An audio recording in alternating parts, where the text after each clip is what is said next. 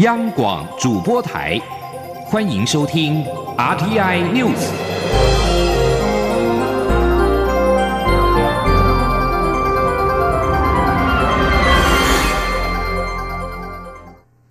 各位好，我是李自立，欢迎收听这一节央广主播台提供给您的 RTI News。蔡英文总统结束了加勒比海友邦的访问行程，回程过境美国丹佛市。蔡总统在当地时间的二十号即将展开过境最后一天的行程。蔡总统上午排定了参访美国国家大气研究中心，这是国际间最重要的大气科学研究机构。除了是福卫三号、福卫七号美方的负责单位之外，早在八零年代起便跟台湾。开始了包括剧烈天气气象实验等多项的研究计划。随后，总统将参访地球观测实验室，负责管理低层大气的观测设施，是目前国际间在低层大气观测最先进的单位。结束上午的参访后，总统将跟美国联邦参议院外交委员会亚太小组主席贾德纳进行午餐叙，下午则参访美国再生能源实验室。这也是美国行政部门专门从事可以再生能源跟能源效率的研究跟开发机构，也是此行谈到了永续的重点。总统将在当地时间二十号的傍晚跟随团的媒体查叙，便结束在丹佛的公开行程。二十一号上午启程返国，预计在台北的时间二十二号的中午十二点五十五分返抵国门，结束为期十二天的。自由民主永续之旅。总统在过境美国丹佛的第一天，跟贾德纳会晤的时候，除了谈到军售案，也讨论了台美应有更多的合作。两人也认为，针对假讯息的渗透，台湾如果能够在明年大选建立好的模式，将提供其他民主国家很好的参考典范。记者欧阳梦平的随团报道。蔡英文总统结束加勒比海友邦访问行程，在当地时间十九号下午抵达过境地点美国丹佛市。蔡总统抵达丹佛后，便在行馆与美国参议院外交委员会亚太小组主席贾德纳以及科罗拉多州州长波利斯会晤。国安会副秘书长蔡明燕在会后转述，蔡总统与贾德纳谈到台海安全及国防问题，总统特别感谢美方，尤其是国会支持对台军售。贾德纳则表示，美国国会会持续关注台海安全情势，也会持续支持对台军售案，以协助台湾提升必要的自我防御能力。他并代表国会传达对于台湾民主及国防的支持。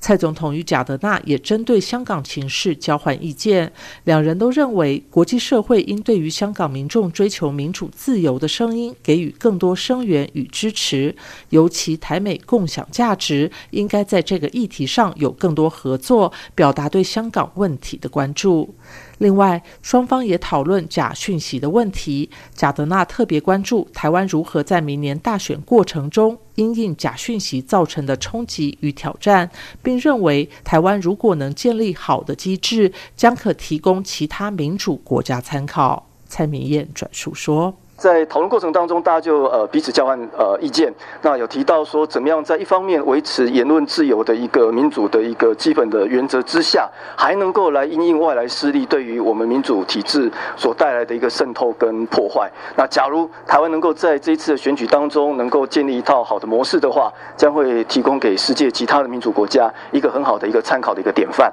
蔡总统随后与科罗拉多州州长波利斯会晤，波利斯特别向蔡总统说明科罗拉多州目前再生能源的发展状况以及产业革新的主要方向。两人也提到教育与文化的交流，波利斯希望双方可以有更多合作，尤其科罗拉多州有研究型大学，双方可以针对研究型大学的交流提出更具体的计划。波利斯还特别向蔡总统推荐当地的牛肉，希望他在过境期间能够品尝。总统则邀请波利斯访问台湾。中央广播电台记者欧阳梦平随团采访报道。喜乐岛联盟政党今天正式成立，选出了罗仁贵牧师为党主席。罗仁贵表示，未来将推出十名以上的立委候选人，目前没有考虑推出总统候选人。对于独派大佬辜宽敏期盼蔡英文总统跟前行政院长赖清德、蔡赖佩来参选二零二零总统大选，罗仁贵表示，如果能够蔡赖佩，应该是乐观其成。罗仁贵也强调，成立这个政党不是要搞破坏、搞分裂，而是希望争取疼惜台湾的选民支持，让他们在明年在立法院夺下席次，做制衡的力量。喜乐岛联盟政党成立，将推立委候选人。民进党今天回应表示，蔡英文总统坚定维护台湾主权，稳健推动各项改革工作。民进党期盼所有关心台湾主权的伙伴们一起做总统最有力的后盾。内政部长徐国勇十九号指出，大选的茶会制报，高雄市是重中之重，遭到高雄市长韩国瑜质疑，心里有鬼。徐国勇表示。这都是内政部的工作，韩国瑜不必质疑，请他专心市政跟防灾。徐国勇表示，此时此刻，韩国瑜最重要、最需要关注的是高雄大雨之后的防救灾工作。即使台风的路径远离，他也到中央灾害应变中心一再的提醒中南部的县市要做好大雨应变措施。徐国勇表示，韩国瑜应该多注意市政跟高雄市的灾防工作。西南气流在十九号带来豪雨，高雄市的许多地方发生淹水灾情。高雄市长韩国瑜今天下午新增加勘灾行程。他在受访时表示，十九号的时雨量已经破了去年八二三水灾的记录，但退水的情况却相当的快，显示这几个月来的努力已经产生效果。记者杨文军的报道。高雄市十九号下起大雷雨，多处街道出现淹水的情况。外界除了质疑高雄市长韩国瑜轻于政绩破功外，也认为市长在十九号晚间还跑去参加活动，看灾不积极。对此，高雄市长韩国瑜二十号下午新增了林雅区的勘灾行程，他亲自用脚测试积水的深度，也把水捞起来闻味道。周围支持民众也纷纷高喊加油。韩国瑜受访时指出，十九号高雄时雨量已破去年八二三水灾记录，但退水情况却相当快，显示这几个月的努力已经产生效果。他说：“遇到极端气候，我担心会有豪大雨。”会造成灾难，果真，豪大雨会超过去年八二三，所以我们开始挖沟渠、清卫生下水道，从三月份就开始。那这一次两百八十个淹水点能够水迅速的退去，在几个小时之内，大概在昨天下午八点半左右，基本上全部都退光了。就是我们这几个月来的努力已经产生了效果。我们希望未来继续，我们还会努力的来做。我们一定要让高雄市的淹水这几十年的痛苦能够彻底的解决。韩国瑜也提到，水利专家李宏源说，若要将高雄淹水彻底解决，需要两年时间，而且需要非常多的钱。但高雄不可能等两年，所以现在能做多少算多少。媒体也询问，有民众说，行政院副院长陈其迈到处看灾，但韩国瑜却没有行程。韩国瑜回应说，行政院的态度很奇怪，从院长到内政部长都在指责高雄，但明明台南、屏东都在下大雨。为何只指责高雄？他也表示，去年八二三水灾，中央加发每户受灾户新台币两万元的补助，呼吁中央应该将补助比照去年。中央广播电台记者杨文君台北采访报道。针对韩国瑜希望中央加发受灾户新台币两万元补助，行政院今天晚间回应表示，如果达到淹水救助的标准，请高雄市政府尽速的提报，行政院将全力救助。文化部今天下午举行今年度的重要传统艺术保存者的授证典礼，获奖者包括了传统建筑彩绘洪平顺、传统木雕李炳贵、歌仔戏后场音乐林竹案等人。授奖典礼完成后，林竹案还跟女儿林婵娟一起演出，展现传统家族戏班的世代传承跟连结。文化部长郑丽君致辞时指出，获奖三人的成就早已经超越了证书。他是来表达敬意跟感谢，他们将人生奉献给传统艺术，不断的精进技艺，还提携后进，一棒接一棒的薪火相传，靠着一份毅力难能可贵。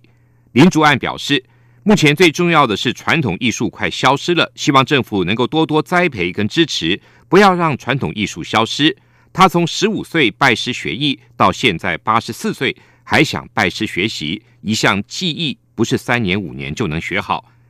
而二度获颁证书的李炳贵则表示，平时就是工作、工作再工作，每天对着不会说话的木头，只能含情脉脉相对。